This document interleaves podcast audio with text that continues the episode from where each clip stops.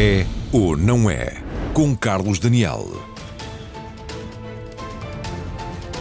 Boa noite e bem-vindos. Anunciou-se como uma grande resposta à crise da pandemia e com o objetivo de mudar a sério as economias europeias. No caso português, o Plano de Recuperação e Resiliência, popularmente chamado de Bazuca, é visto como a grande oportunidade de ganhar o futuro quando veio somar ao quadro de ajuda já esperado até 2030 mais 16.600 milhões de euros. Portugal tem o oitavo maior financiamento comunitário no PRR. Mas se atendermos à população residente, o país está no pódio dos Estados-membros que mais vão beneficiar do Mecanismo Europeu de Recuperação. Se dividirmos a verba por habitante, significa 1.612 euros para cada português até 2026. No verão passado houve um adiantamento de verbas europeias, a rondar os 2 mil milhões de euros, mas foi ontem que se assinalou entre o Governo e a Comissão Europeia, em pleno Dia da Europa, um primeiro reembolso formal. A Ministra da Presidência, Mariana Vieira da Silva, que protagonizou esse momento do lado do Executivo Português, está hoje em direto neste programa para debater se esta é ou não é a oportunidade que não se pode falhar e o que é que está a ser feito para que não falhe de facto? Em estúdio, igualmente, comigo estão o ex-vice-presidente do PSD, Manuel Castro Almeida, também antigo eh, presidente de Câmara e secretário de Estado do Desenvolvimento Regional. Isto é relevante porque desempenhou uma função governativa negociando fundos europeus até 2020, os fundos do Portugal 2020. Igualmente connosco o empresário Luís Abrantes, é o presidente executivo da Moveco, uma empresa que já recebeu fundos europeus e que volta a candidatar-se no contexto do PRR, e ainda a professora de Economia da nova SBE, comentadora da RTP, igualmente Susana Peralta. Boa noite a todos e muito bem-vindos. Muito já se disse sobre o que representa então a bazuca europeia. Vale a pena começar por fazer um ponto de ordem, fazer contas ao que há para receber, em que setores e até quando. É o que vamos fazer para início de conversa no nosso habitual Raio X.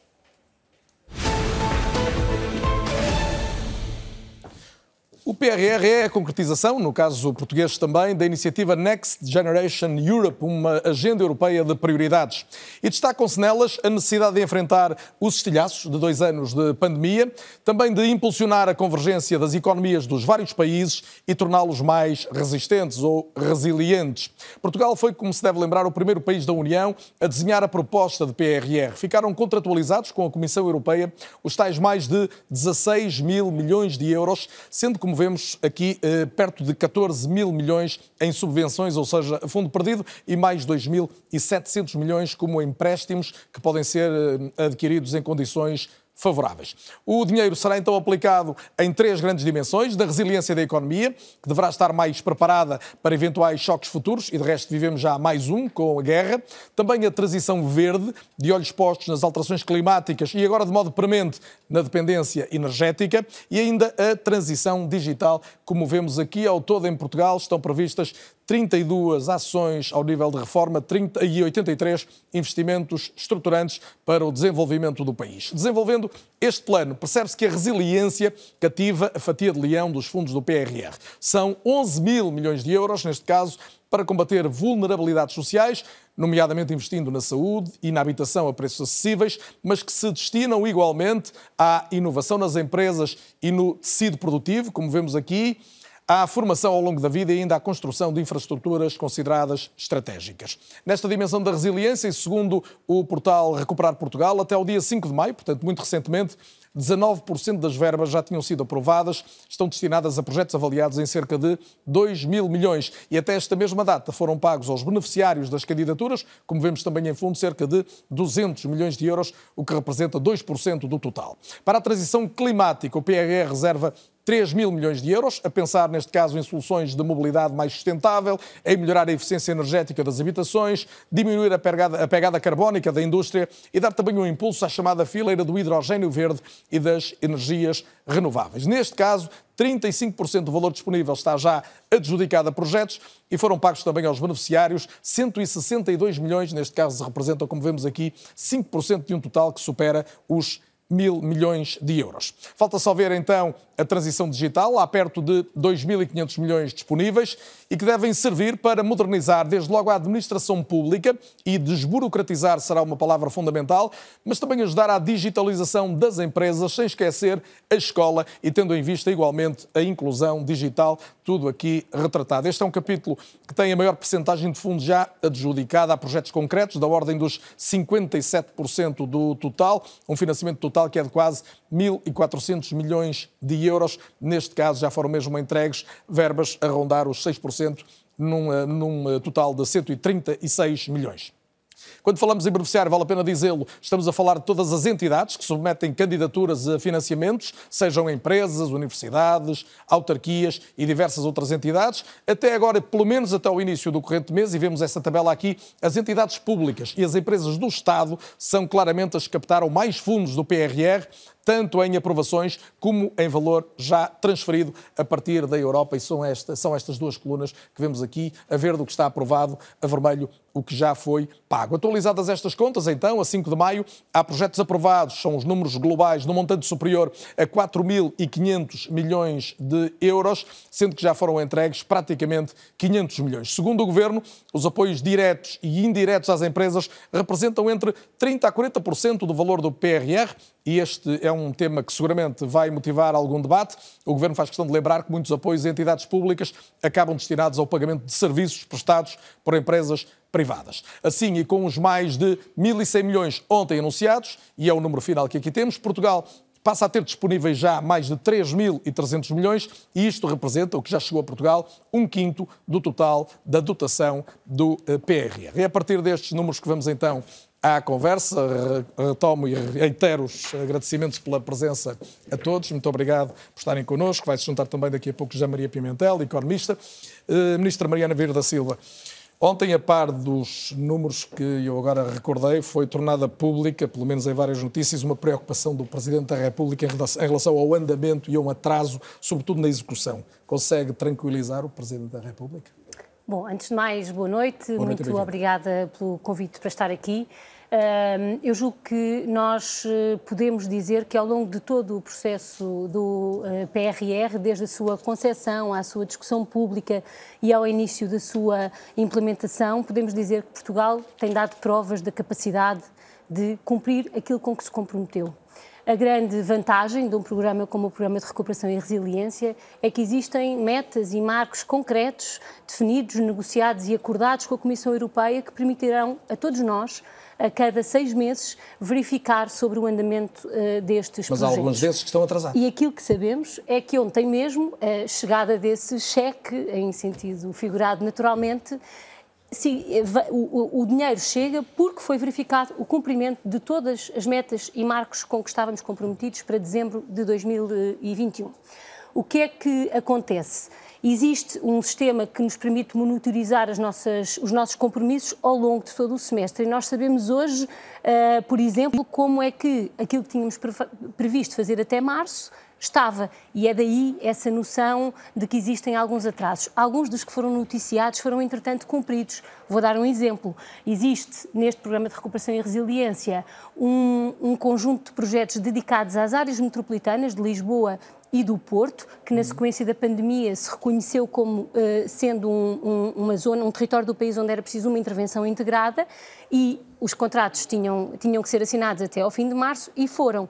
Não estava uh, nessa notícia, passou a estar e, portanto, eu uh, acho de, que é muito vantajoso podermos discutir abertamente e até conhecer em concreto quais são as metas, quais são os nossos objetivos para cada um destes momentos, para o Governo, para mim em particular, que tem essa função, poder fazer esse acompanhamento é uma vantagem. Julgo que começarmos já a pensar na incapacidade de cumprir um, não, é, não é um bom caminho. Mas há duas questões Agora, que se colocam a esse nível, eu, eu pedi-lhe só há, que respondesse sim. a estas duas para, para nos elucidar. Uma é a, a que se devem esses atrasos, mesmo podendo ser corrigidos, ou seja, se tem a ver com o contexto internacional, com as dificuldades resultantes do, do momento que vivemos na Europa e no mundo, ou se tem a ver com o próprio mecanismo da atribuição e alguma entropia que seja normal em processos destes? Os atrasos não são uh, processuais, no sentido em que aquilo que sabemos é o que é que temos que ter feito em junho deste ano. Uh, podíamos ter feito um caminho em que em março gostávamos de ter ido um pouco mais longe, mas é para isso que servem essas metas e eu acho que não vale a pena criarmos uh, uma grande pressão não, não é sobre as metas intermédias, porque as metas intermédias servem precisamente para dar esses sinais, para pressionar e todas as pessoas que tenham qualquer experiência de coordenação de equipa sabem uh, a importância que as metas podem ter para criar esse ambiente. Agora, há de facto um mundo uh, diferente, com múltiplas dificuldades de acesso a matérias-primas, de acesso a determinados materiais e também sabemos que isso vai aqui em Portugal, em todos os países da Europa, pressionar a execução do PRR. E é por isso que muitos países já têm dito que há um ritmo de execução de metas que pode não ser possível. A segunda pergunta, conhecendo se me pergunta, essa realidade... Eu vou só dizer uma frase. Se me pergunta se eh, a avaliação que faço neste momento é de que o PRR tem feito o seu caminho, é. E por isso. E por isso eh, está tranquila em que as, os marcos e as metas intermédias que se seguem não comprometem o próximo cheque? Eu tranquila não estou, porque não é a minha função estar tranquila. A minha função é estar atenta a todos os prazos que nós temos de cumprir. Se me pergunta se me parece que chegaremos ao fim do segundo trimestre com um nível de concretização dos nossos objetivos muito significativo? Sim, estou, porque estamos a fazer esse acompanhamento, porque algumas das uh, medidas que são dadas como uh, uh, atrasadas ou com um pequeno atraso recuperarão até ao momento em que nos comprometemos. São estes os objetivos que a Comissão Europeia vai avaliar e é isso que temos que e procurar E compreenderá garantir. que eu coloco só mais esta questão sobre este assunto, que é quando se diz que pode haver uma preocupação, concretamente do Presidente da República, em que o Governo agilize os procedimentos administrativos, o problema não está aqui, recusa que esse seja o problema? Não, não recuso. O, o, a organização do Programa de Recuperação e Resiliência foi precisamente montada de forma a ter uma comissão uh, da qual faz parte o antigo Presidente do Tribunal de Contas, uh, o Inspetor-Geral de Finanças e. Um, ehm, um conjunto de, outro, de, outras entidades, eh, o ponto fundamental é que nos alerte sobre o que é que podemos melhorar no sistema de controle interno para garantir o cumprimento. É essa a importância de existir. O Ministério Público também já fez esse o alerta. O Ministério é? Público. Eh, mas a importância de existirem esses mecanismos de controle é precisamente nos alertarem para uma coisa que deve ser corrigida e cabe-nos agora uh, receber as propostas em concreto de correção e executá-las. Nós, quando temos mecanismos de acompanhamento, não podemos olhar para eles como se eles fossem um fim em si mesmo. Eles são precisamente os instrumentos que desenhamos para poder ir acompanhando a par e passo. Portanto, o Governo já está a avaliar as possibilidades de mudar, por exemplo, esse procurar, mecanismo de controle. Procurar corrigir uh, aquilo que for identificado uh, em concreto pela dita Comissão, que é essa a sua função, dizer-nos nós temos estado uh, a trabalhar, identificamos este problema, seja uh, num sistema de informação, Mas é do seu seja conhecimento, processo. do seu do Governo. Uh, estou à espera que me entreguem o relatório final do que são as sugestões dessa comissão. E agirei em função delas, porque é para isso que essa comissão foi desenhada. E às vezes também precisamos de reconhecer que quando definimos estes instrumentos de monitorização, eles são para respondermos, não são porque está tudo a correr mal, porque senão não se chamavam de monitorização, não se chamavam de acompanhamento. Não está tudo a correr mal e não há aqui uma possibilidade de rapagem no tempo muito grande. Não está tudo a correr mal se estivesse, não teríamos tido ontem a, a, a recepção desse primeiro pacote de financiamento, não teríamos tido a avaliação positiva que a Comissão fez do andar dos trabalhos. Perguntou-me se estou tranquila. Uh, todos os dias sei que uma das minhas tarefas é ir acompanhando a execução, saber o que é que devia estar feito e não está, procurar saber porquê, procurar resolver os problemas. E como se verá ao longo desta noite, há muitos problemas, desde logo os relacionados com os preços das matérias-primas, que precisam de uma resposta. Muito bem. Manuel Castro Almeida, já o lembrei há pouco, enquanto Secretário de Estado do Desenvolvimento Regional negociou o Portugal 2020 e conhece bem estes meandros da atribuição de fundos e das regras eh, que eu diria são sempre bastante apertadas, sobretudo neste século, para que a Europa controle os dinheiros que vai enviando. Eh, pergunto-lhe, juntando aqui um, umas preocupações do Presidente da República, um era o que faltava que nós falhássemos as metas, eh, como disse o Primeiro-Ministro, e a explicação que ouviu agora da Ministra da Presidência, resta-lhe preocupação ou está elucidado? Eu prometo, boa noite, antes de mais prometo, boa noite a todos. Boa noite. Eu prometo responder concretamente à sua questão, mas gostava só de fazer aqui um pequeno enquadramento, eh, porque em cima de todos os números que o Carlos Daniel há pouco apresentou do PRR, é preciso que as pessoas tenham consciência que o Governo dispõe de um volume de fundos europeus como nunca houve em Portugal porque a somar a este PRR 16,6 mil milhões de que falou, há ainda a parte do Portugal 2020 que está por executar e há o Portugal 2030 que vai começar a ser executado, o que significa que este governo vai ter à sua disposição anualmente quase 9 mil milhões de euros. O que é normal no passado, nos governos anteriores, nos vários governos anteriores. A 9 média, mil milhões só de ajuda europeia. Só de ajuda europeia. O normal é os governos terem em cada ano 3.500 milhões. Este vai ter 9 mil milhões, quase. Ou seja, 150% a mais do que tinham os governos anteriores. Portanto, é muito dinheiro, o que quer dizer que este governo tem condições excepcionais para poder... E aumenta a relevância do debate que queremos fazer. Para fazer, para fazer um, para fazer e como um é que isto está a correr ao nível do PRR com os elementos que estão sobre a mesa? Eu acho que o PRR, uh, o, o Governo tem aqui três grandes desafios pela frente. O primeiro, talvez o mais difícil, porque é um bocadinho ideológico, tem a ver com o pecado original deste PRR. O pecado original é que este, este PRR tem Estado a mais e empresas a menos. Um, o PRR aparece porque houve uma pandemia e, foi para superar as dificuldades da pandemia. Ora, pergunta-se, quem é que sofreu mais com a pandemia? Foram as empresas ou foi o Estado? Foram as empresas, evidentemente. No entanto, a maior parte dos recursos do PRR são para o Estado e não para as empresas. Qual é o maior problema que os portugueses hoje têm? Do meu ponto de vista, o maior problema que os portugueses sentem é falta de dinheiro no bolso. Salários baixos, pensões baixas. Como é que isto se resolve? Com o crescimento económico.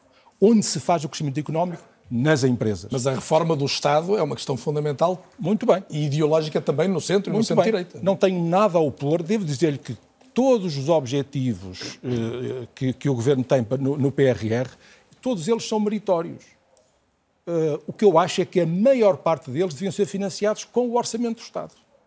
São despesa normal do Estado. E o problema é que o PRR está a substituir o Estado em vez de estar a somar ao Estado. Esse é um pecado grave deste PRR. O segundo grande desafio que eu acho que o Governo tem pela frente para executar os fundos é a questão da transparência. O Ministério Público veio chamar a atenção para que os mecanismos de controle são uh, tem muitas deficiências e insuficiências. Uh, há uma que me chamou particularmente a atenção, que é até possível, diz que não está, não está previsto um mecanismo que permita, por exemplo, garantir que uma empresa vá candidatar o mesmo projeto ao PRR e ao Portugal 2020 ou ao Portugal 2030. Está a ver? Não há um mecanismo para garantir que isto não aconteça. Bom, a questão da transparência é muito importante. As questões de evitar a fraude, mas transparência não é só garantir que os procedimentos legais e formais e burocráticos são cumpridos. Eu acho que aí Portugal até se porta bem no contexto europeu. A questão é ver se, fundos, se, a utilização dos fundos é correta, se atinge os resultados, os propósitos que estão enunciados ou não. Terceiro grande desafio que o Governo tem é a execução. E aí eh, eu não partilho da tranquilidade que a Sra. Ministra aqui teve, porque, e acho que o Presidente da República está, está corretamente preocupado, porque os fundos, no seu conjunto, não apenas o PRR, os fundos estão verdadeiramente atrasados. É uma conversa recorrente, mas eu estive a fazer contas e nos meses que faltam para terminar o Portugal 2020, o Governo vai ter que garantir uma, uma aceleração da execução em 70%. Tem que andar 70% mais depressa do que andou nos meses que já passaram. Portanto, veja qual é o tamanho da aceleração. Não é acelerar 10% nem 20%, é acelerar 70% para cumprir o objetivo final e para não mandar dinheiro para trás para Bruxelas. No Portugal 2030, que é o que ainda há de começar, já devia ter começado. Eu lembro quando António Costa era líder da oposição, ele censurou o governo anterior, dizendo que estava atrasado o arranque de Portugal 2020. Pois bem, este, o Portugal 2030 leva quase um ano de atraso relativamente ao Portugal 2020 que António Costa na altura censurou. Quase um ano de atraso. Vamos ter o acordo de parceria aprovado, ao que parece, em junho, e, ano, e há sete anos atrás tinha sido aprovado. E já foi atrasado junho. quando foi apoiado? António Costa que já foi atrasado. E foi. E na sua opinião? Foi e também? foi. Objetivamente foi. Este aqui está atrasado um ano ainda mais em cima, de, em cima disso. Agora, dito isto, e portanto, a, a, a parte, do, a parte do, do, do PRR, eu creio, eh, dou razão, dou benefício da dúvida, de que o PRR ainda não está muito atrasado. Mas eu creio que para lá caminhamos. Avizinham-se dificuldades que, se não forem cumpridas, vão levar a um atraso.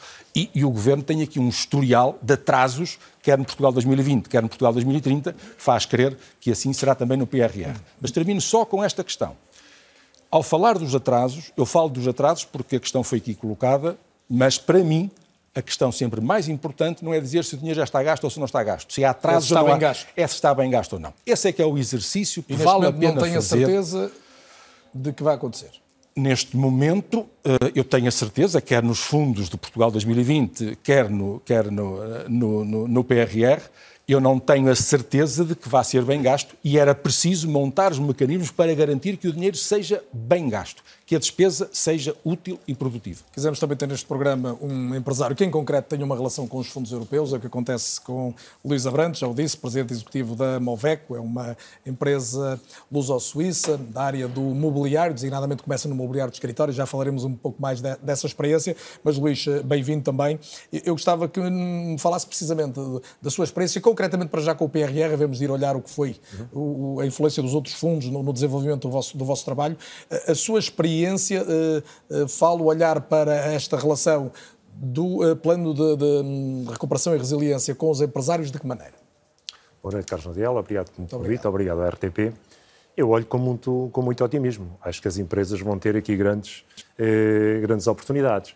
Eh, eu penso que os fundos não são a razão dos projetos, de, de fazer projetos, eh, mas apoiam os projetos. Neste aspecto, a Movec tem de facto uma excelente, uma excelente experiência. Eh, eu costumo dizer que o nosso grande parceiro de investimento tem sido os fundos, tem sido, tem sido o IAPMEI, e nesta questão do, do, do, do, do PRR. do PRR, que é mais compartimentado, que eram, que eram os projetos, que eram, digamos, mais, mais transversais, incluíam equipamentos, toda uma série de coisas que havia, de facto, dentro dos projetos, como era o caso do 2020. Portanto, este, o PRR vai mais na resiliência, na transição climática e hum, na transição digital.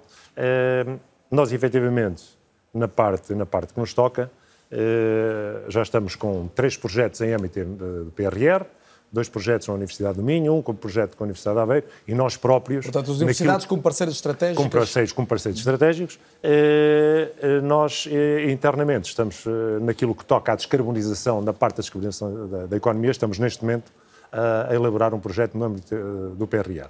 Portanto, olhamos para o PRR como mais uma, uma, uma, uma oportunidade nos investimentos que pretendemos fazer Obviamente que os fundos, eu volto a dizer, não são a razão daquilo que são os nossos investimentos, mas são um apoio importante para aquilo que tem sido a nossa estratégia ao longo dos anos, no sentido daquilo que Portanto, tem acelerado a aplicação daquilo que é a nossa estratégia. A vossa candidatura tem a ver com o âmbito da transição climática e com a descarbonização, essencialmente, é isso? A nossa candidatura tem a ver com a transição climática, exatamente. Uh, Luís, há uma pergunta que eu ainda gostava de lhe fazer uh, nesta fase inicial, que é a seguinte, até porque falou num, num plano mais compartimentado, definindo exatamente uh, umas das dúvidas que eu já fui retendo de alguns empresários ao longo dos últimos tempos, é até que ponto uh, é possível que as empresas se candidatem a pensar exatamente naquilo de que precisam para se desenvolverem, para, para, para mudarem, ou se essencialmente vão ter que se preocupar em preencher o caderno de encargos para obter o financiamento. Há este risco?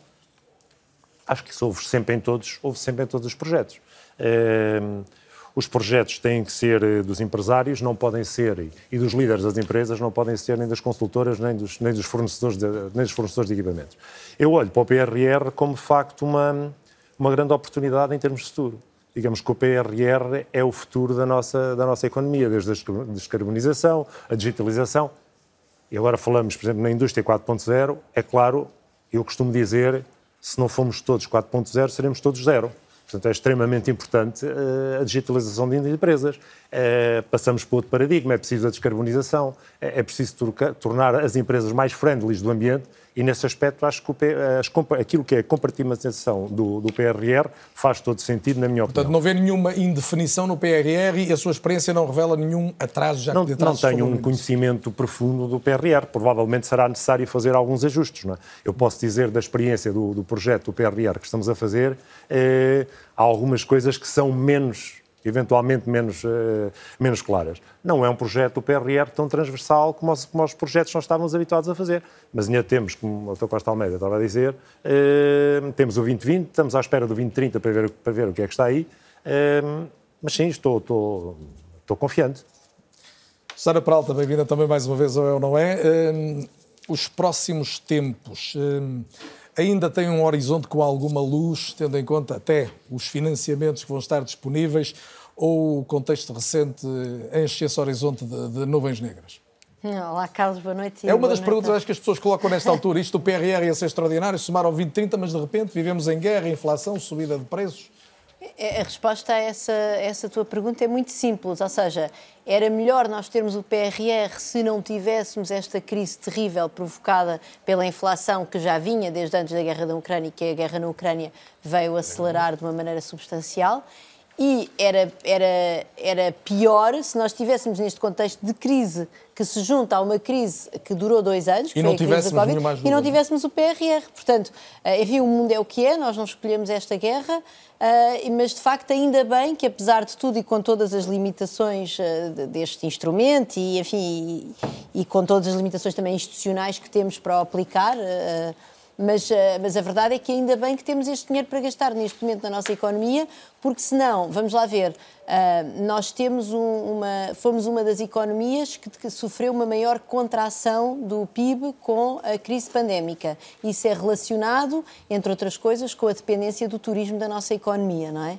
Um, e, portanto, aliás, não é por acaso que provavelmente no verão vamos ter a boa notícia que vamos ter dinheiro a mais, algum dinheiro do PRR, do PRR. precisamente porque, repara, uh, há cerca de um ano atrás a média da União Europeia já estava no nível pré-pandemia em termos de, de, recuperação da economia. A nossa economia iria lá chegar agora nesta altura do ano e, entretanto, com esta incerteza da guerra, uh, não, não, sei se já chegou ou não, mas quer dizer, seja como for, atrasámos relativamente à média europeia. Mas lá está, isso tem a ver com a dependência uh, do turismo e tem a ver também com alguma dificuldade que o nosso governo teve, que pode, uma dificuldade que também pode ter sido uma decisão política, mas que também tem a ver com os constrangimentos da, das finanças públicas portuguesas para ajudar a economia de uma maneira mais cabal, como outros eh, governos europeus ajudaram, como por exemplo o governo alemão, desde logo. Um, e, portanto, nós estamos a sair desta, desta crise gigantesca. Um, nós, se nós não tivéssemos este PRR, o que é que acontecia? Nós chegámos no final de 2020 a ter uma dívida pública de 130, mais de 130% do PIB. Neste momento, o Banco Central Europeu, mais tarde ou mais cedo, vai começar a subir as taxas de juro. Nós uh, vai deixar de comprar, isso já, já está anunciado, vai deixar dívida. de comprar dívida pública dos países. Portanto, os juros da nossa dívida já começaram a subir, a verdade é esta. Uh, e, portanto, isso quer dizer que nós íamos estar em muito mais condições para fazer alguma ajuda à economia no momento destes de crise, de aumento, por exemplo, dos custos das matérias-primas, com os, com os quais, enfim, uh, por causa disso é preciso ajudar as empresas dos setores mais afetados e depois com a inflação é preciso ajudar as famílias uh, mais desfavorecidas. E, portanto, como é óbvio, este PRR... Mas não está em causa um, um efeito multiplicador dos projetos que vão merecer investimento. Ou seja, se forem bem escolhidos, isto vai ter na mesma um efeito idêntico vai ao que sempre ter um, vai, vai ter um efeito idêntico a partir de uma base mais baixa, que é a base em que nós estamos, uma vez que estamos num período de grande crise uh, da economia mundial, verdadeiramente, não é? Ou seja, todas as instituições internacionais já reviram em baixa os, uh, as projeções de crescimento para todas as economias, porque a verdade é que nós estamos num contexto de guerra, estamos num contexto de desaceleração uh, da globalização, estamos num contexto em que a China continua a perseguir o seu, a sua política de Covid-0 e que por isso está a atrasar imensamente imenso os processos de produção e os processos também de trânsito, ou seja, nós sabemos que o Porto de Xangai está completamente congestionado e, portanto, quer dizer, contexto, nós vamos ter um efeito na mesma multiplicador do PRR, eu depois também posso dizer se eu gostava que ele fosse diferente. Atenção, agora. Não, isso já vou crer que já, já lá vamos. Mas esse efeito multiplicador, obviamente, vai existir. Uh, uh, mas, óbvio, mas vai existir em cima de uma base que é, infelizmente para todos nós e, sobretudo, infelizmente para os ucranianos, uh, abaixo daquilo que seria se não tivesse acontecido esta guerra. Eu não quero que diga já tudo que gostavas Sim. que fosse o PRR, teremos tempo, mas uh, uma das tuas críticas que, que, eu pude ler foi que faltou debate. Uh, e eu gostava que pudesses desenvolver que debate é que faltou e, e o que é que de essencial falta no PRR por não ter havido esse debate. Quer dizer, eu julgo que, por exemplo, o governo espanhol tinha nomeado uma comissão de, de especialistas que, que, incluía, penso que eram 50 pessoas na alta, ou seja, há dois anos atrás, em 2020, nós estamos exatamente a fazer dois anos que se começou a debater esta coisa do PRR mais a sério, foi em julho que foi dada a luz verde no Conselho Europeu e uh, o governo espanhol nomeou uma comissão de especialistas que incluía cerca de 50 pessoas que foram analisar a fundo a economia, o estado da, dos diferentes setores de atividade, também da, da situação das famílias e com isso desenhar prioridades para aquilo que seria o investimento, por exemplo, na economia espanhola. Ora, em Portugal é sabido que isso foi confiado a uma pessoa que agora é Ministro da Economia, portanto, António Costa Silva, que é uma pessoa certamente com imensas qualidades, mas não, isto não é trabalho de um homem só, é impossível ser trabalho de um homem só. Portanto, isto nem sequer é uma crítica à pessoa que fez o trabalho, é, é que é impossível, não se desenha, não se escreve em, eh, em, em, dois ou três meses, já não me recordo muito bem, mas foi antes do verão. No verão tínhamos o documento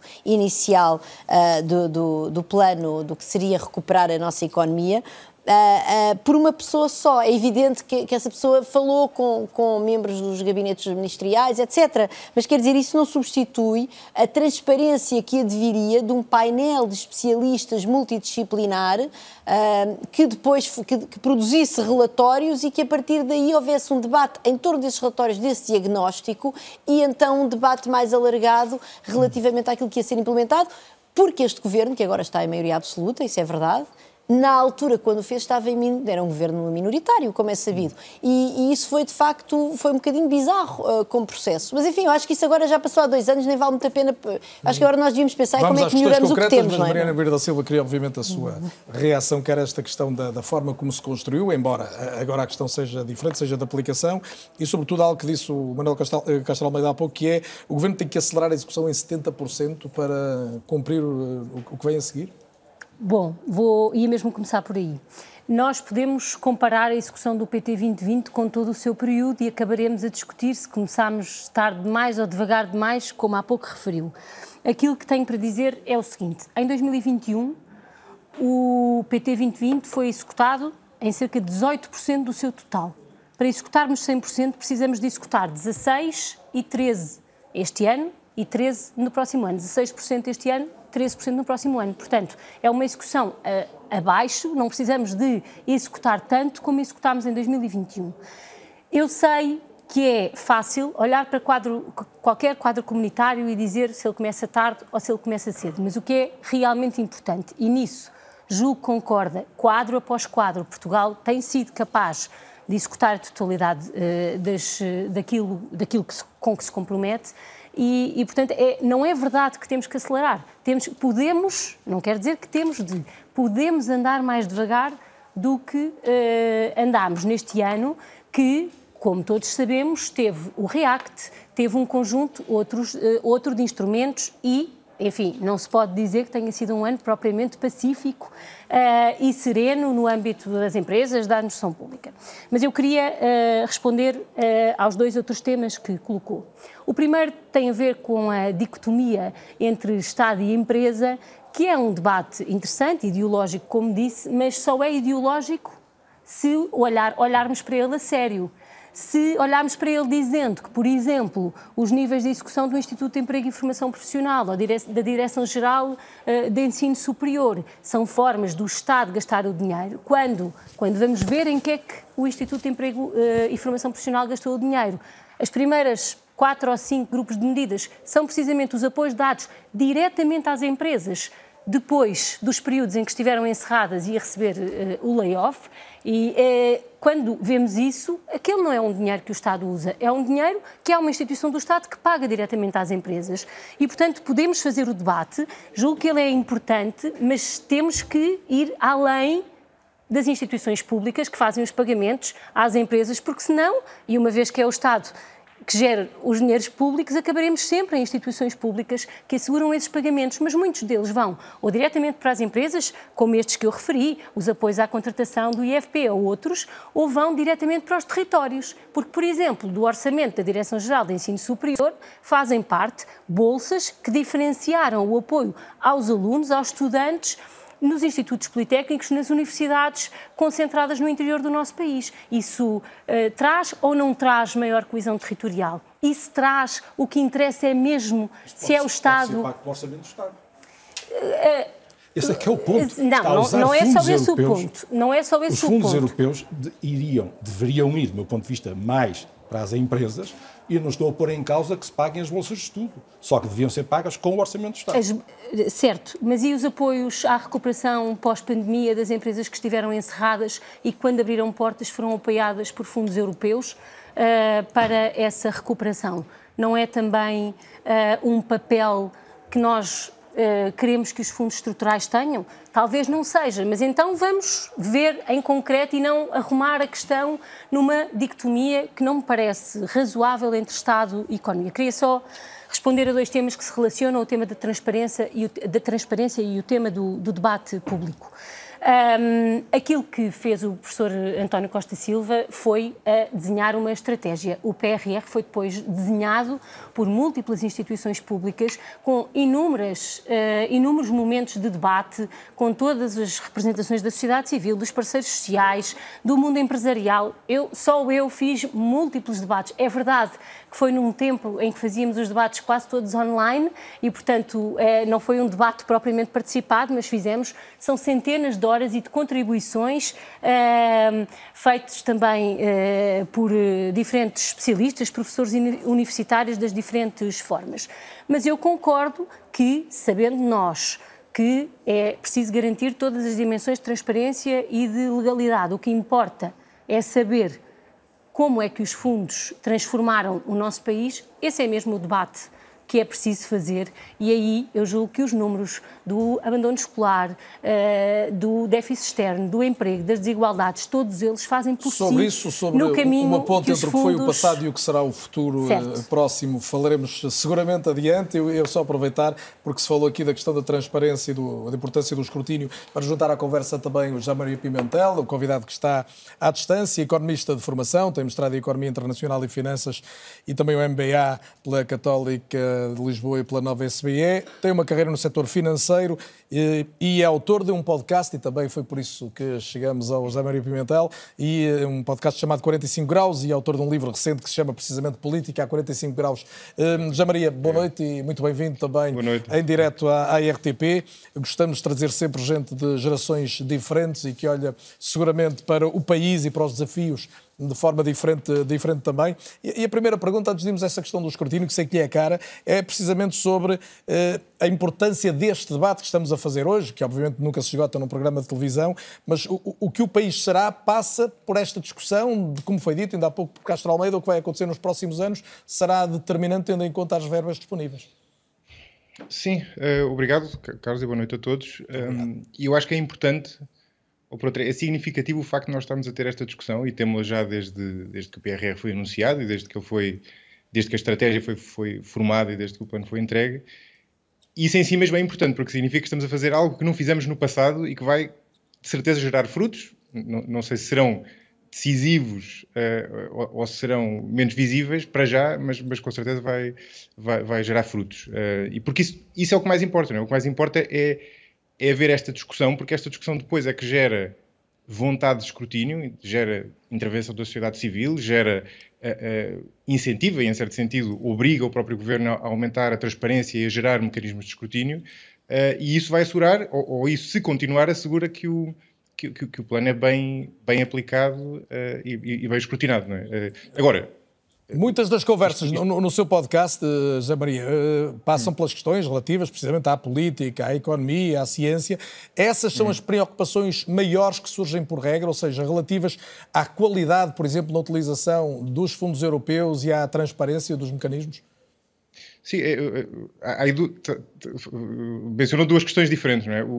No que diz respeito às prioridades, claramente as prioridades devem ser mais focadas no longo prazo, que é muitas vezes aquilo que nos falta, tem que ver também com com, com muitas vezes uma, passa a metáfora, uma manta demasiado curta para a cama, não é? Portanto, temos, muitas vezes faltam nos fundos e temos essa dificuldade de pensar o longo prazo. E isso, de facto, é essencial. Precisamos de apostar na ciência, precisamos de apostar na educação, que é fundamental simultaneamente para o crescimento económico e para a igualdade de oportunidades, ou seja, tem essa dupla valência, é?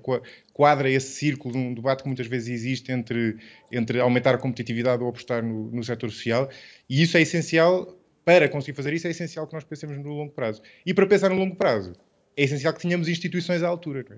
E essas instituições, por seu lado, emanam da sociedade civil. Não é? Uh, e, e, portanto, é essencial que tenhamos transparência, que tenhamos escrutínio, que tenhamos uma aplicação dos fundos criteriosa, com visão estratégica também, uh, e ao mesmo tempo que, uh, seja do lado da reforma do Estado, seja do lado das empresas, estabeleça objetivos e estabeleça incentivos adequados. Não é? portanto, no fundo, é essencial que nós pensemos nesta discussão no longo prazo e, ao mesmo tempo, consigamos desenhar instituições que assegurem que estes fundos são aplicados, a estratégia já está definida. E eu asseguro é? que quando voltar a ouvir vamos partir da questão das opções a longo prazo, das escolhas que é preciso fazer. Agora tenho mesmo que fazer um intervalo do É ou Não É, regresso daqui a poucos minutos, até já.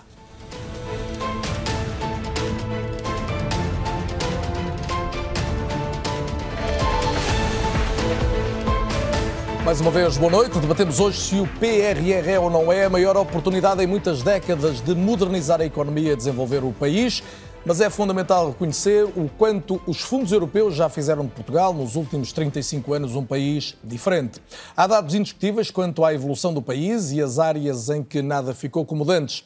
Um retrato completo foi feito há meses pela RTP e pela Fundação Francisco Manuel dos Santos no documentário O que Ficará dos Fundos Europeus, que agora vamos recuperar num resumo de sensivelmente 3 minutos.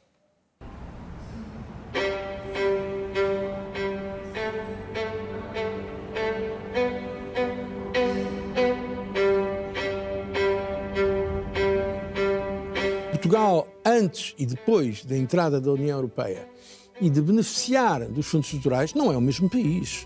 E por isso houve alguns erros, houve alguns erros na hum, distribuição de recursos e houve até alguns casos de fraude, temos de ser objetivos, mas no geral uh, os fundos estruturais deram uma ajuda extraordinária ao desenvolvimento não só económico, mas social, cultural científico do nosso país.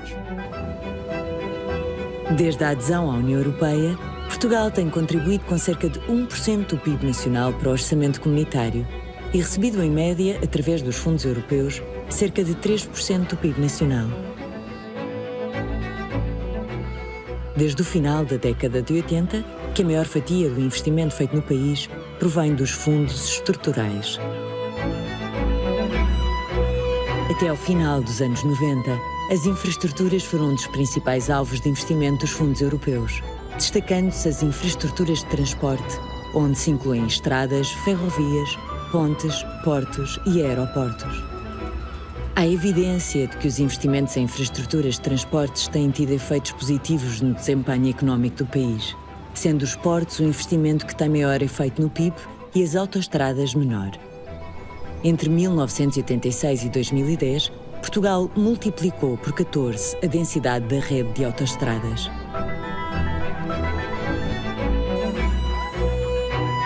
No anterior quadro de apoio, dois em cada três euros que a Europa enviou para Portugal foram para o norte e centro do país. Curiosamente, é no norte que está uma das zonas mais industrializadas da Europa. E nos últimos anos é do norte que vem o maior contributo para o crescimento da produtividade nacional.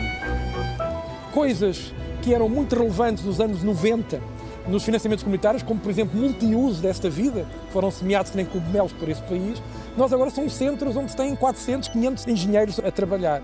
E aí os fundos comunitários foram, de facto, a energia extra, o financiamento que precisávamos para a tal agenda de transformação. Se me pergunta qual é que é as estradas e as autoestradas mais importantes para o desenvolvimento do interior do país, eu diria-lhe que são aquelas que têm a ver com a passagem do 4G para o 5G. As novas autoestradas digitais podem, de facto, ser um fator um fator mais relevante do ponto de vista da diminuição das assimetrias. Seremos provavelmente um, talvez um dos primeiros sítios do mundo onde toda a escola pública uh, tem uh, aprende programação.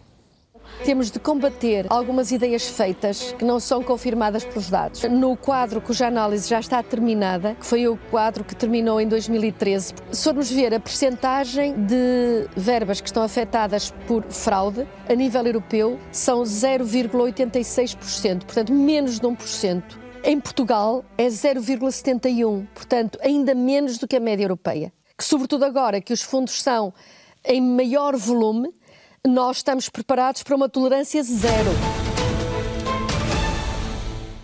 Um resumo do documentário que ficará dos fundos europeus, curiosamente, um documentário, entretanto, eh, premiado ontem com o prémio que tem o nome do jornalista Fernando Sousa, atribuído pela Comissão Europeia e a este trabalho que é da RTP, eh, porque o coloca no ar na sua missão de serviço público, mas também da Fundação Francisco Manuel dos Santos, que o cofinancia, e da produtora Panavídeo, que realiza esta série de documentários. Luís Abrantes, este, este documentário, este olhar sobre retrospectivo sobre o país que, que temos sido, faz-me colocar-lhe esta pergunta: qual foi a importância dos fundos comunitários para uma empresa como a sua, como a Moveco, ao longo dos últimos 20 anos?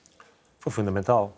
Eh, colocou-nos claramente num novo patamar muito mais rápido do que se fosse só através, por simplesmente, de financiamento, de financiamento bancário.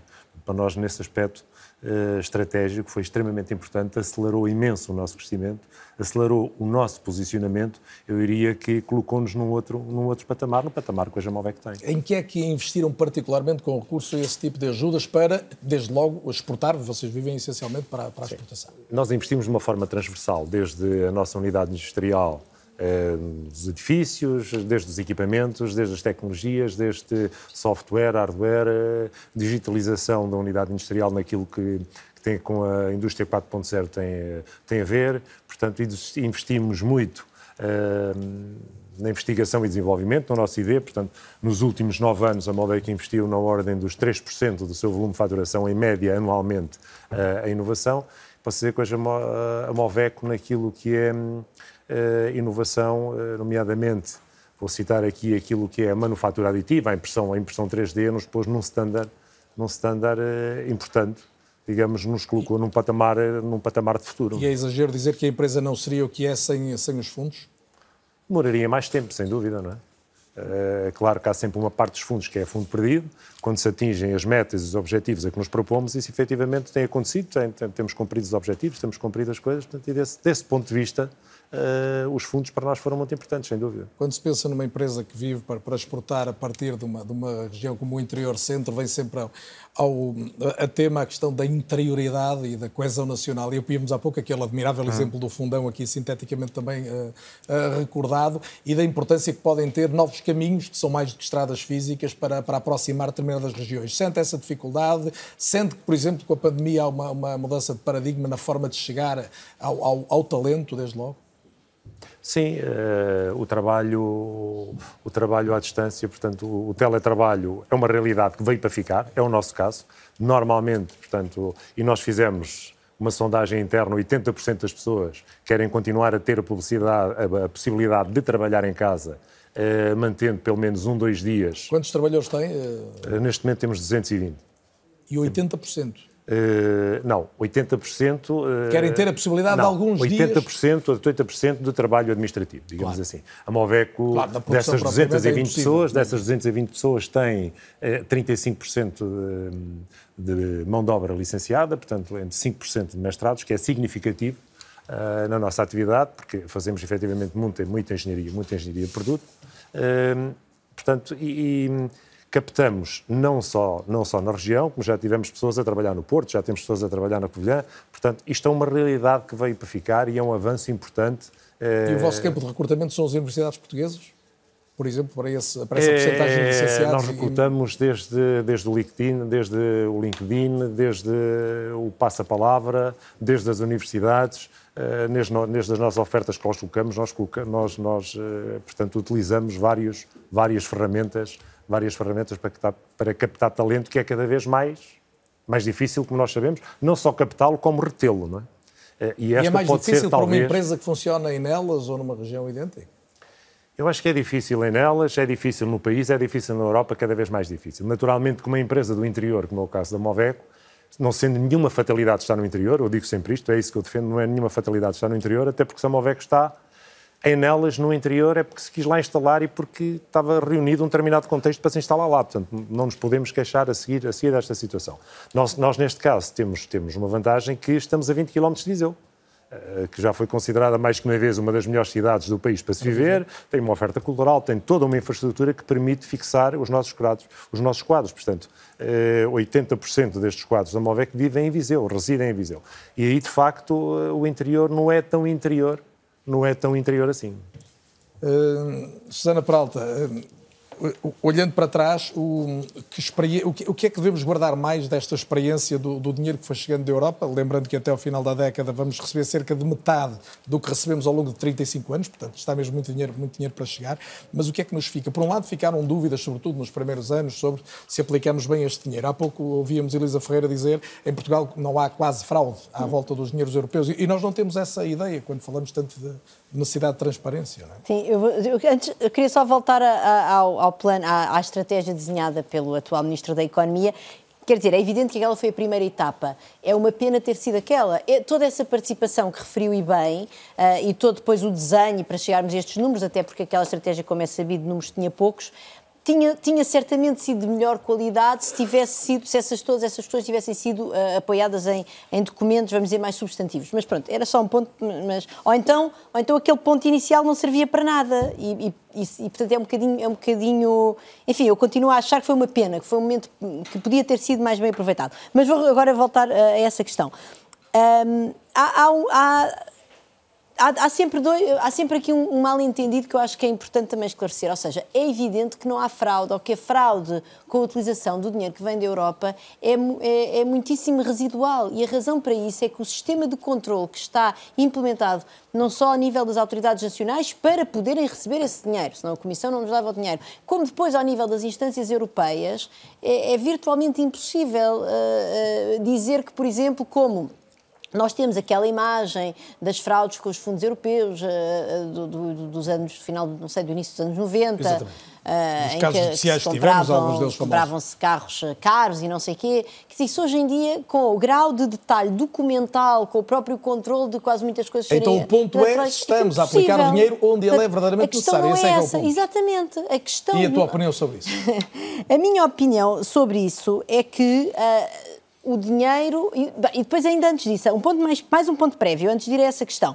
É evidente que nós, quando gastamos dinheiro na economia, quando gastamos dinheiro na economia com esta dimensão, estamos sempre a gerar um efeito positivo. Ou seja, isto vai gerar emprego, mesmo, mesmo a própria parte que vai, por exemplo, para a modernização da administração pública, isso vai envolver contratação pública. Vamos ter que ir buscar, eh, sei lá, empresas de software, não é? Uh, programadores, etc., às empresas privadas que vão fornecer esse tipo de serviço serviços à administração pública, e isso vai gerar emprego, vai gerar volume de negócios. Portanto, é, é, tínhamos que ser realmente uma economia extremamente disfuncional e um país realmente eh, muito grotesco para não conseguir, para conseguirmos gastar este dinheiro sem que isso gerasse valor na economia. Portanto, essa questão para mim também não está em cima da mesa. Nem está em cima da mesa ir comprar carros caros uh, uh, com o dinheiro do, do fundo, dos fundos europeus, nem está em cima da mesa não gerar valor com estes fundos europeus. A questão não é essa, a questão é saber se nós onde é que nós podíamos investir melhor o dinheiro.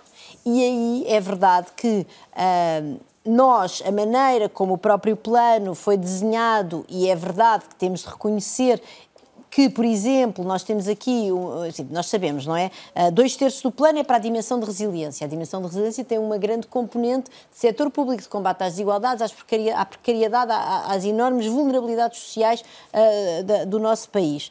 Quer dizer, o que não é mau. Agora, uh, aliás, eu pessoalmente, por exemplo, é alguém que me parece que é absolutamente fundamental. Agora, muitas destas coisas, é verdade, por exemplo, construção de, de hospitais, etc., ou seja, reforço do SNS, têm sido previstas pelos orçamentos de Estado e depois acabam por ficar eh, com a execução atrasada, etc. E, de facto, nós ficamos com esta ideia que o, uh, uh, que o PRR vem um bocadinho recauchutar aonde o, o, a execução orçamental dos últimos anos mais falhou, que foi na dimensão do investimento público. Isso é um facto, não, uh, não vale a pena ah, estarmos a escamoteá-lo.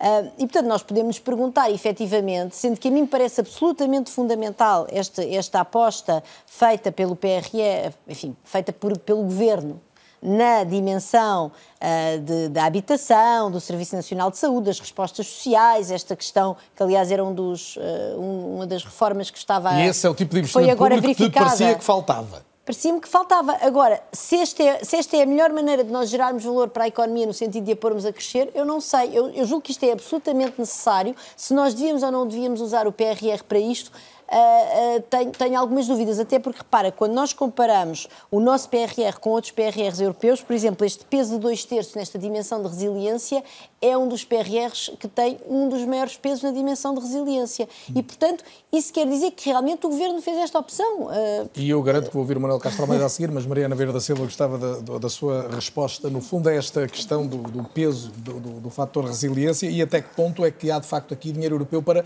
suprir uma falta de, de capacidade de investimento público ao longo dos últimos anos em, em termos nacionais.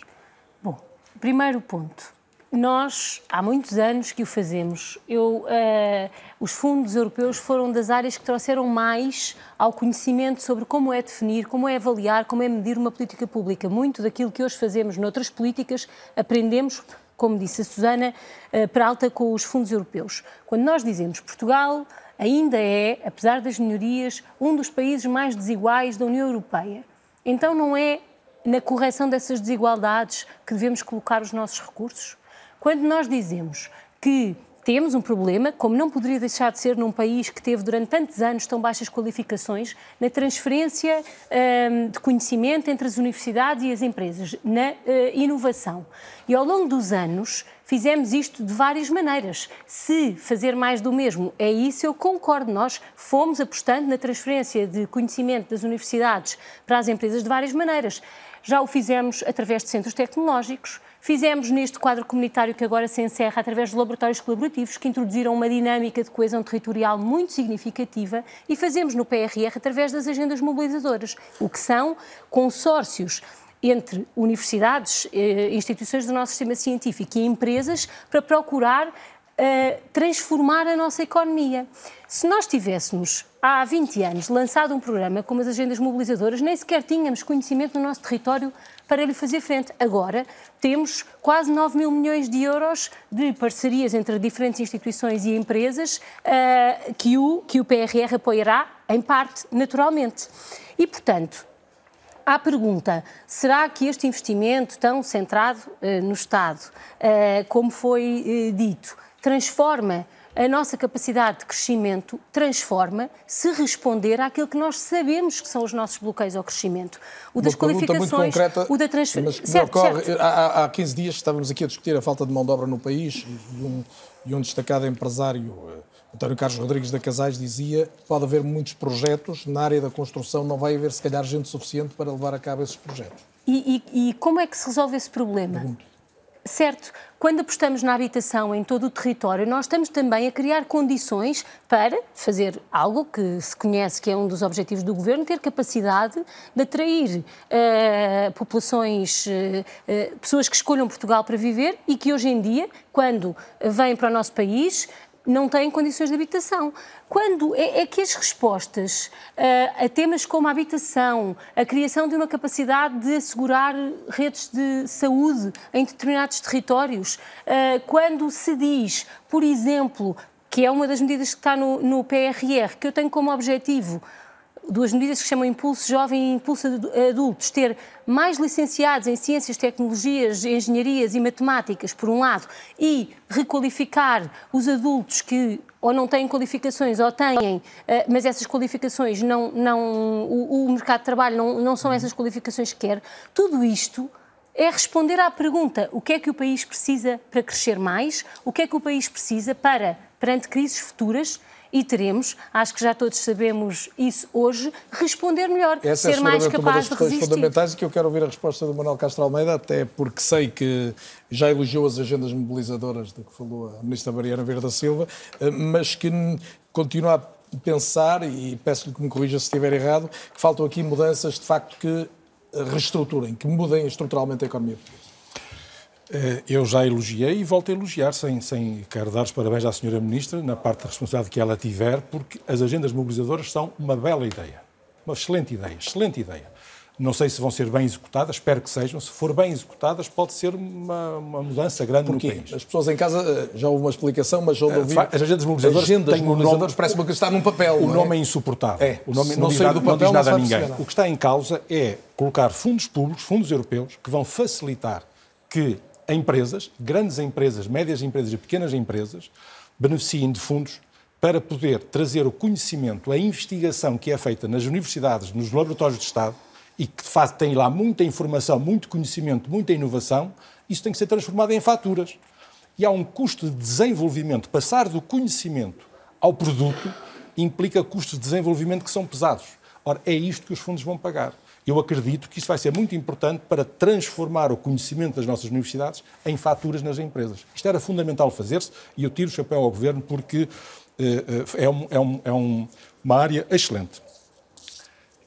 Tão excelente que, veja bem, o problema, o, qual é o problema das agendas mobilizadoras? É que tem pouco dinheiro. Pois.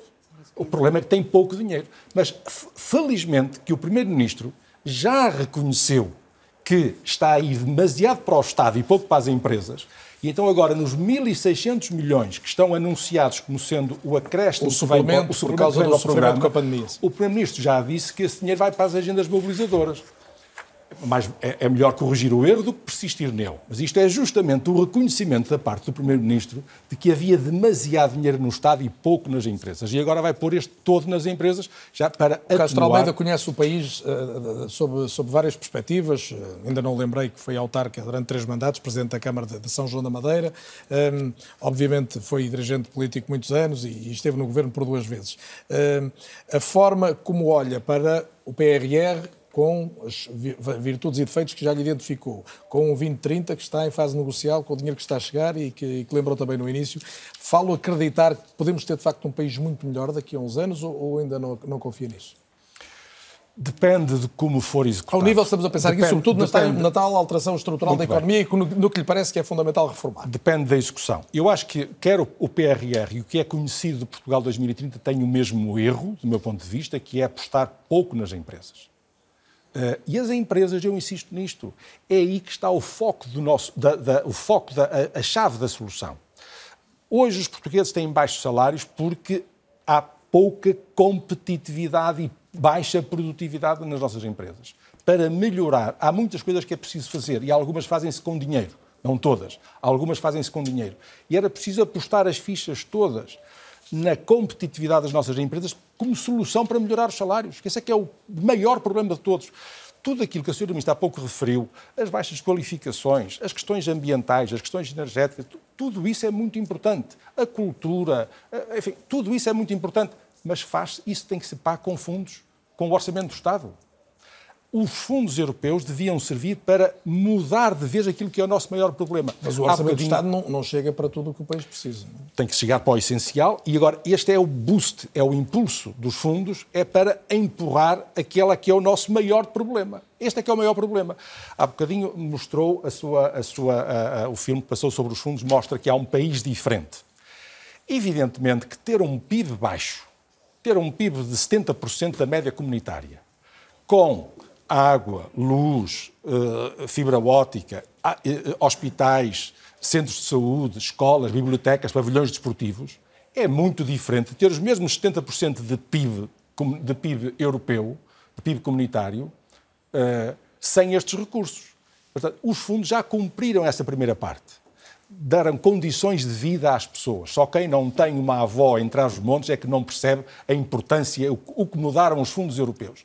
Falta Até resolver, a possibilidade de ir ver a avó atrás dos Falta resolver o problema maior, que é o salário, o dinheiro no bolso. Este é que é o grande problema. Isto, isto resolve-se com toda, com melhor formação, com melhor gestão nas empresas, com melhores sistemas de financiamento. Mas quando diz isso, atender mais às empresas era alocar mais dinheiro essencialmente para uh, entregar diretamente a projetos Olha, empresariais. Por é exemplo, exatamente, mas por exemplo, estas agendas mobilizadoras.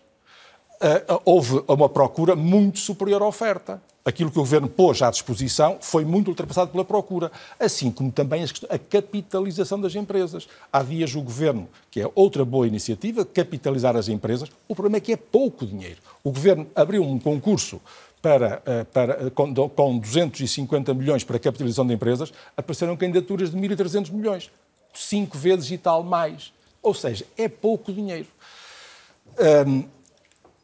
Era preciso uh, assumir por uma vez que o, os fundos europeus têm que ser complementares do orçamento do Estado e não podem substituir o orçamento do Estado. O Carlos Daniel sabe que desde 2015 a 2018 85% do investimento público que foi feito em Portugal foi pago com fundos europeus.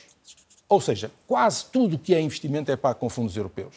E no orçamento para 2022, este que está agora em discussão, tem menos investimento público do que teve o orçamento de 2015, do último governo, de, do último governo Passos Coelho, se lhe retirarmos o dinheiro do PRR.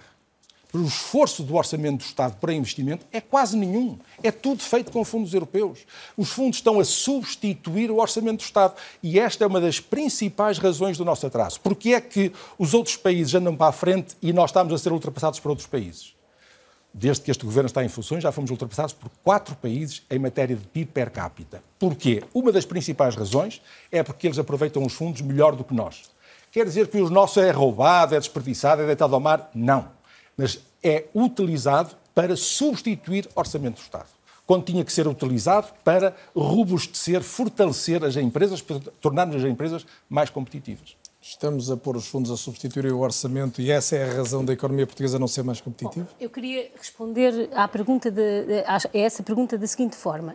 Nós temos eh, no próximo, no próximo quadro comunitário, juntando de facto com o PRR, mais 91% de apoio às empresas. Isso seria totalmente impossível se o PRR, for, se o PRR fosse todo dedicado ao Estado sabe, eh, o Dr. Castro Almeida, muito bem, também ou melhor que eu, que há limitações no apoio às empresas. Há ajudas de Estado que não, se podem, uh, uh, que não podem ser feitas através de fundos. Há muitas despesas das empresas que não podem ser financiadas através de fundos.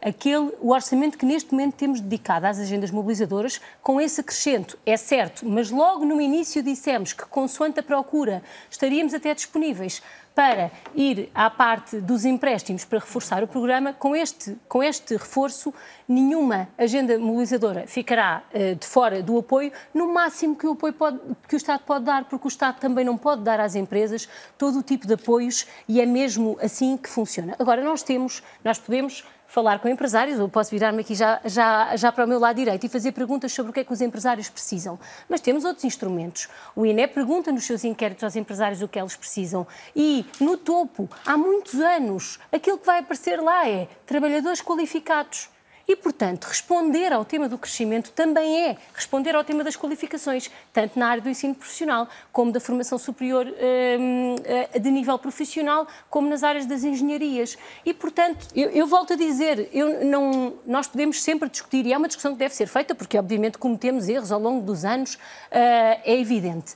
Mas, se nós estamos a responder às dimensões que, de facto, condicionam o nosso crescimento, constituem o atraso do nosso país, então o que nós estamos a fazer é ajudar o país a crescer mais, porque nem sempre as empresas, quando perguntadas, respondem uh, eu queria mais dinheiro. Muitas vezes respondem eu queria melhores trabalhadores, eu queria melhores acessibilidades, eu queria, eu queria mais trabalhadores qualificados, eu queria melhores acessibilidades, eu queria um Estado menos burocratizado. E, eu, Luís e responder a estas dimensões é também uh, contribuir para mais crescimento. E pegando neste eu, da Ministra Mariana Vieira da Silva, eu gostava de pagar melhores salários ou não se pode perguntar isto ao, empresário? Todos os empresários gostavam de pagar melhores salários, sobre isso eu não tenho, não tenho dúvidas nenhumas e acho que neste momento todos os empresários... E é possível? Essa é que é a pergunta. Globalmente, é, é evidente que quando se fala com o empresário de uma empresa que tem sucesso, é mais difícil... Se as empresas não conseguem pagar melhores salários, perdem o talento que têm. Uh, agora, falando do nosso setor de atividade, que é o setor das madeiras. Há um estudo que diz que fala, faltam 5 mil pessoas no nosso setor de atividade. Uh, vou dar aqui o nosso, o nosso exemplo. O nosso negócio está em risco nos próximos anos, uh, porque temos, muito, temos mão de obra qualificada ao nível do tailor-made, portanto, do saber fazer, que é o caso dos marceneiros. só temos uma alternativa, é formá-los. Já desistimos de os procurar no mercado, porque não há. Temos que os formar. E nesse sentido, há apoios, naturalmente que há apoios, eh, fazemos cursos financiados pelo IFP, eh, fazemos toda, fazemos toda uma série de coisas, mas nós tomamos uma decisão que é temos que ser nós a formá-los. Portanto, as empresas acabam, na minha opinião, por ter Isso que cuidar... Isso tem a ver com o quê? Com, com, a, com, a, falta de formação profissional durante muitos anos, sempre a questão é lembrada, ou eu uma acho, desadequação ver, do facto da, da, formação ao mercado que, que se nota em muitos setores? Eu acho que tem a ver com alguma desclassificação de determinadas profissões que hoje nos fazem falta. Acho que tem um bocadinho, acho que tem um bocadinho a ver com isso. Acho que tem um bocadinho também, e nós tentamos fazer isso, eh, de criar eh, condições e criar um entorno à volta do posto, à porta do posto de trabalho, em que, por exemplo, um marceneiro hoje, falo no nosso caso, eh, tem no seu posto de trabalho um computador que utiliza e passa a ter tudo informaticamente. Portanto, é preciso criar determinadas, determinadas condições para que não se olhem para aquelas profissões mais tradicionais uh, da forma que, que, que olhávamos aqui esse, há uns anos esse atrás. saber fazer hoje mais tecnológico, até hoje é, é um desafio mais difícil do que criar um produto? É mais difícil. Nós, nós, nós, hum, a tecnologia resolve muita coisa, mas não resolve aquele detalhe que as mãos das pessoas resolvem. No nosso caso, que trabalhamos nomeadamente para os segmentos, para os segmentos de luxo e em que efetivamente precisamos deste, precisamos deste, deste trabalho e precisamos deste, deste detalhe. Portanto, há que formar as pessoas internamente e para isso claro que precisamos, claro que precisamos, precisamos de apoios. Há coisas também mais importantes que estavam aqui a falar um bocadinho, eh, que é trazer a ciência trazer mais ciência às empresas, trazer mais inovação para as empresas, acho que é extremamente importante, tal qual também dizia, de, portanto, o conhecimento que há nos estabelecimentos de ensino, o conhecimento que há nas universidades, trazê-lo para dentro das empresas. É fundamental. Estamos a fazer isto, estes programas que fizemos é fundamental. Notamos claramente que. Eh, há um conhecimento imenso dentro, dentro, dentro das universidades Tem aumentado de ciência ao longo que dos últimos anos. Há é mais conhecimento disponível em Portugal há, para as há empresas. Há conhecimento disponível, mas que é preciso trazê-lo dentro das empresas. É preciso mitigar esta distância que há entre o mundo empresarial e entre as universidades já percebemos claramente que vamos beneficiar muito, eh, vamos beneficiar muito com isto, nomeadamente nestes PRS que estamos a fazer. Pagar melhor às pessoas, temos que ter inovação, não há volta a dar, temos que criar produtos com excelência, temos que criar produtos com inovação, eh, portanto, e, e, e, naquilo que toca aos fundos, os fundos exclusivamente, para comprarmos mais equipamentos, para fazermos mais edifícios, para fazermos mais do mesmo, não vamos conseguir pagar melhor, melhor às, nossas, às nossas pessoas. Portanto, não tenho, não tenho dúvidas nenhumas, não tenho dúvidas nenhumas disso. E as pessoas, efetivamente, são aquelas que, independentemente das estratégias de tudo, são aquelas que fazem a diferença nas a empresas. Pedra de toque tem hoje a ver com a qualificação dos trabalhadores e com a possibilidade de ter trabalhadores de, com as competências necessárias. Naturalmente, depende de uma série de fatores, naturalmente. Mas esse é claramente, é, fator claramente hoje, é, é, um, é um fator crítico a captação de mão de obra e mão de obra qualificada. Concretamente no, no, no seu setor, no setor das madeiras, como disse. José Maria Pimentel, de volta ao contacto consigo, já o disse, economista, autor de um podcast e de um livro recente, Política a 45 graus. Há pouco uh, citou muitas vezes a expressão, uma ideia de uh, perspectiva de longo prazo. Uh, em que exemplos concretos, em que áreas específicas é que está a pensar quando, quando tenta sublinhar essa importância de uma dimensão estrutural, de olhar para o país mais à frente? Uhum. Bom, várias áreas, desde logo a educação. O Sr. Ministro falou disso há pouco e é evidente que é provavelmente a causa mais profunda do desenvolvimento dos países. Nós fizemos progressos grandes, mas ainda temos muito que fazer. Uh, algumas infraestruturas também uh, e o investimento em empresas, uh, a própria reforma do Estado, naturalmente, e o investimento em empresas e em setores que sejam, que gerem muito valor acrescentado e que estejam em, e que atuem em áreas de tecnologia de ponta, por exemplo, não é? É isso que é preciso assegurar que acontece para assegurar o longo prazo. É?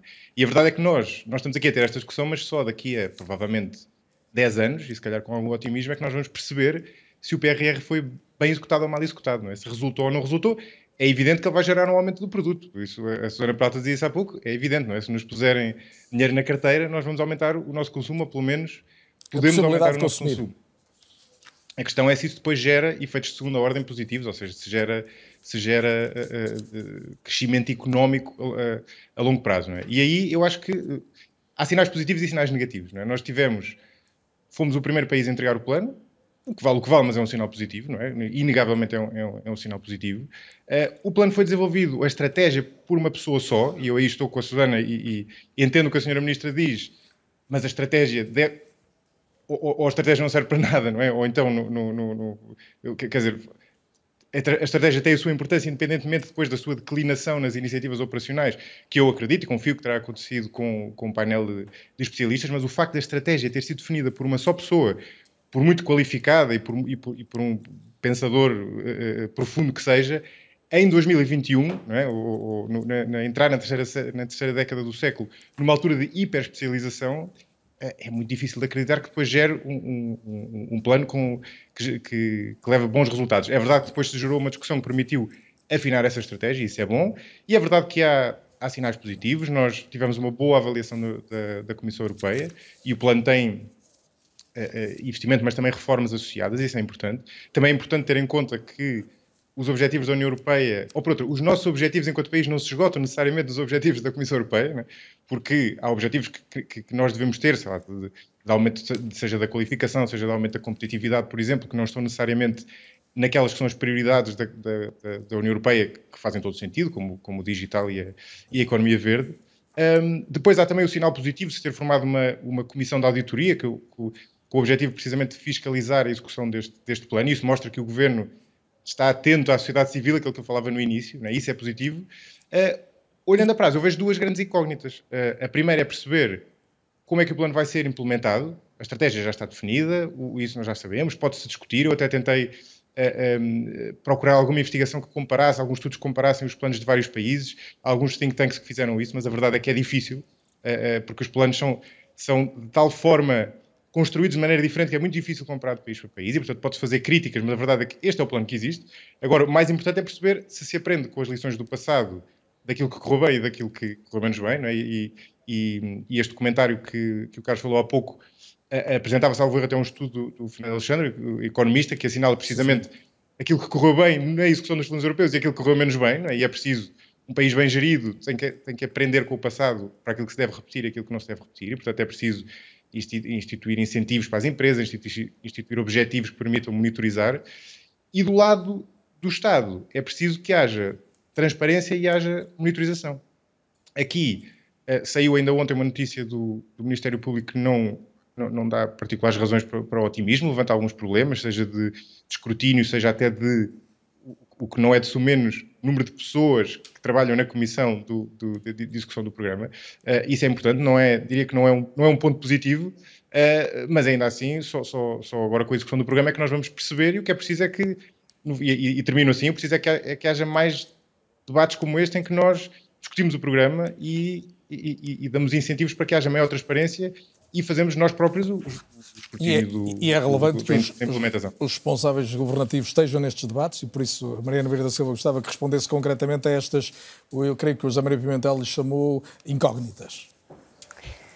Uh, eu, uh, aliás, há pouco, quando referiu a minha tranquilidade, quando eu tinha acabado de dizer que não estou tranquila, porque é evidente que nós temos muitos desafios pela frente, tudo o que eh, implica, por exemplo, o nível eh, de aumento de preços, principalmente de alguns materiais, vai se traduzir em desafios enormíssimos para a execução do PRR. E, portanto, aquilo que eu, eu queria saudar, porque quase nunca falamos disso, falamos Ainda de hoje o INE falava do aumento dos preços na construção acima de 12%. Exatamente, e o Governo tem em discussão isso pública... Isso vai ter impacto no PRR, o, o Governo tem em discussão pública um decreto-lei... Mas que impacto é que prevê? Quando diz impacto, pode ser O, o Governo tem neste momento, porque é para isso que serve a monitorização em discussão pública, um decreto-lei que permite reagir a esse aumento de preços. Perante um concurso em curso ou já uma obra em curso, haver um mecanismo que permita atualizar os preços. Mas eu queria destacar um tema atualizar que foi... Atualizar os preços significa... Significa que se Uh, existe um determinado nível de aumento de preços, o, uh, dono da o empreiteiro pode dizer ao dono da obra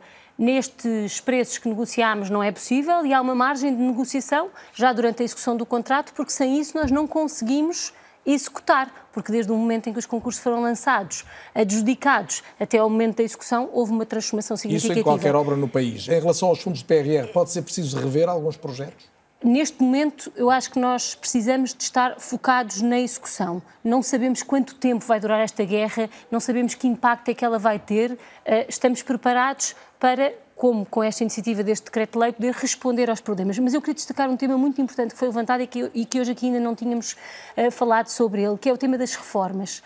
O uh, eh, PRR não tem apenas investimento e dinheiro, tem compromissos que o país tem com a Comissão Europeia e vou dar um exemplo, designadamente sobre um tema que há muitos anos é sempre apontado a Portugal como sendo um limite, o, te o tema do acesso às profissões, o tema de restrições excessivas no acesso às profissões.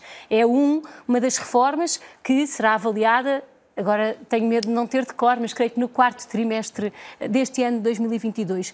E, portanto, ou a aprovação de uma, de uma estratégia nacional de combate à pobreza, que já foi, ou a existência de um plano de investimentos no setor da saúde para que todos possamos conhecer.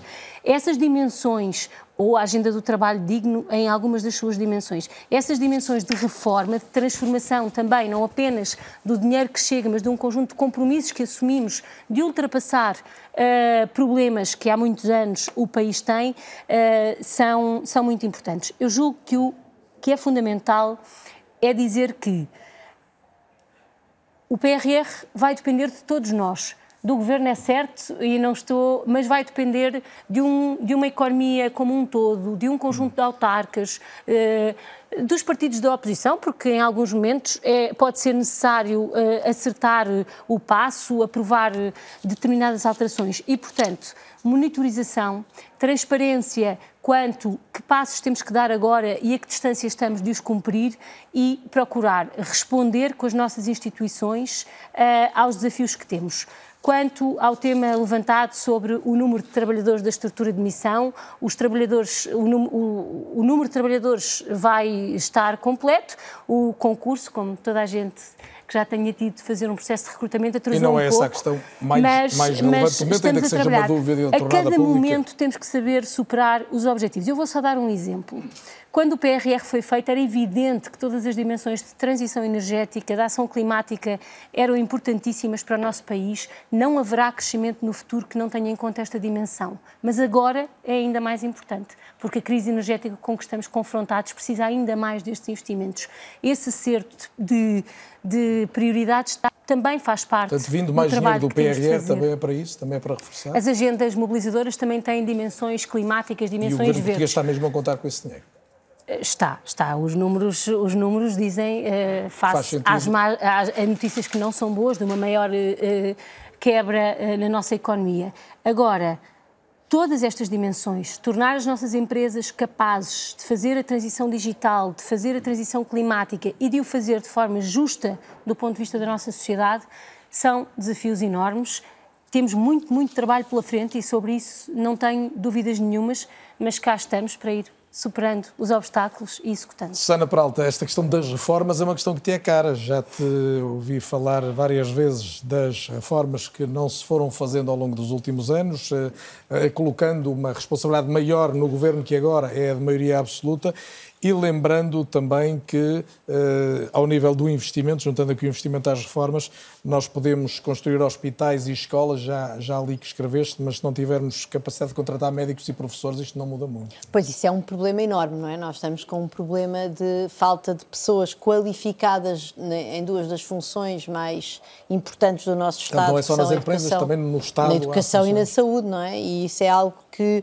ah, aquele, no- para o qual, aliás, o PRR não traz, eh, enfim, não, não, não, tem, não, não tem grande resposta, a verdade é essa, não menciona esse problema. Ah, e, portanto, é algo que o Governo vai ter que trabalhar, mas, enfim, o Governo tem uma agenda que vai para além do PRR, não é? Portanto, E então que ah, reformas isso é que é fundamental Agora, fazer? eu- Estamos aí para o fim, eu- eu- eu- eu gostava de dizer o seguinte: é verdade que, por exemplo, nestes, nestes, nestas mar- marcos e metas, é assim que a Comissão lhe chama, não é? Que foram verificadas pela Comissão Europeia e que permitiram o- este cheque que chegou agora, ah, na verdade eram 21 reformas e 17 investimentos. Portanto, a componente das reformas é extremamente importante. Agora, também é verdade que quando a pessoa vai ver as reformas que foram implementadas e que a, e que a Comissão Europeia confirmou que foram implementadas, neste momento são um bocadinho embriões de reformas. A verdade é que elas não estão cabalmente a funcionar. Por exemplo, uma reforma da saúde mental estabelece os princípios orientadores da organização, gestão e avaliação, etc., dos serviços de saúde mental. Mas a verdade é que neste momento estes serviços de saúde mental ainda não estão no terreno. Temos realmente a estratégia de combate à pobreza, mas mais uma vez é um conjunto de princípios orientadores. E isso é algo que me preocupa um bocadinho e que tem a ver um bocadinho também com esta metalinguagem da, da Comissão Europeia relativamente a isso e que, e que o Zé Maria falou disso, porque eu também andei a ver os estudos, ah, por exemplo, do think tank Bruegel, que comparam os planos ah, de diferentes países e é sempre muito difícil chegar ao âmago da questão, porque muitas destas, como estão neste- nesta linguagem que diz vamos implementar, vamos criar uma resposta, por exemplo, Plano Nacional de Alojamento Urgente e Temporário, criar uma resposta estruturada e transversal para a disponibilização de soluções de alojamento, etc.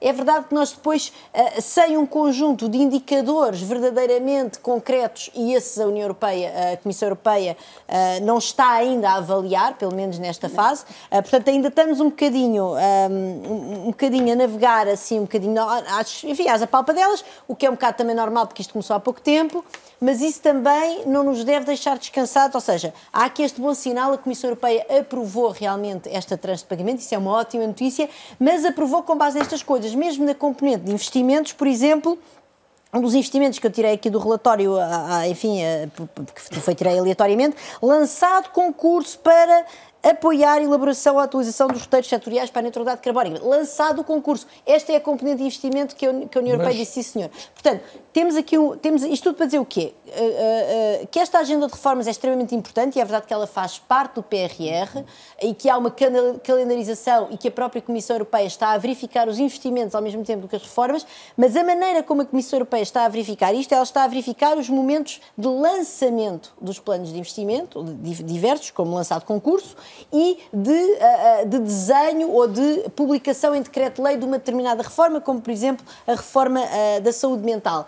E, e, isso quer dizer, e o que eu gostava mesmo de ver era que resultados é que isto vai ter, não é? E isso vai depender realmente de uma capacidade de implementação e de uma capacidade de levar as coisas a bom porto, que enfim, que o governo, este e outros, mas nem sempre tem tido, não é? Uh, por exemplo, eu recordo que nós estamos com problemas, lá está, estamos com capacidade de implementação, nós temos falta de professores nas escolas, nós temos falta de médicos no, no Serviço Nacional de Saúde, portanto, o, o, governo tem, nós tivemos a promessa de ter os computadores na escola e um dos investimentos que a Comissão agora verificou para dar o dinheiro foi precisamente a encomenda, de, ainda estamos a falar de encomenda de computadores. Portanto, Quer dizer, nós temos alguma dificuldade, temos uma ótima, somos ótimos a escrever decretos de lei, somos um bocadinho menos bons depois a, a, a, entregar os resultados disso e desse ponto de vista era muito importante que nós de facto aproveitássemos esta e oportunidade. E Manuel Castro Almeida já eh, disse que o 2030 pode vir a corrigir o PRR e reclama mesmo que haja pelo menos um terço das verbas do 2030 para as empresas, ou seja, acima do que o Governo tem previsto.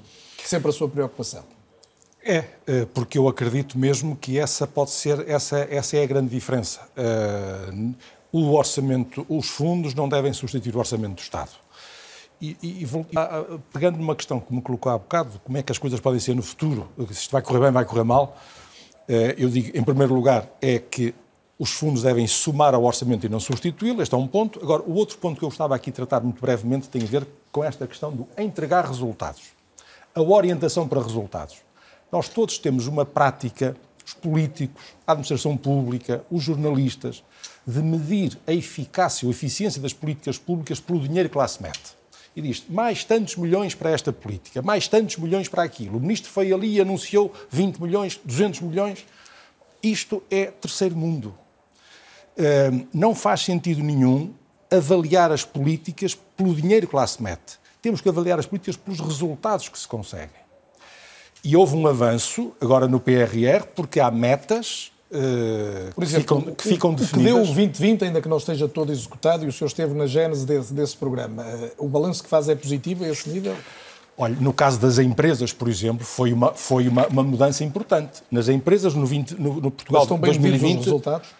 Sim, veja bem, o que é que se fez? No caso do, dos incentivos às empresas, o dinheiro é emprestado às empresas, é, será, é devolvido no final, a não ser que as empresas demonstrem resultados, por exemplo, terem aumentado o número da faturação em X, aumentar o volume de exportações em Y, e se conseguir esses resultados, então já deduz no dinheiro que tem que devolver ao Estado. Está a ver? Ou seja, indexar os apoios aos resultados. No caso da formação, que há bocadinho foi aqui falado, a formação, Sra. Ministra, é uma coisa decisiva para a qualificação das, das empresas, para a melhoria das empresas. Decisiva. Mas não se pode medir a formação e dizer vamos meter então 500 milhões de euros na formação. Isto, bom, isto já ninguém comete este erro. Mas ainda se comete o erro seguinte, que é dizer vamos dar formação a 600 mil pessoas nos próximos dois anos. Isto é um erro. Este, este é um indicador este, este, é um indicador de realização, não é um indicador de resultado.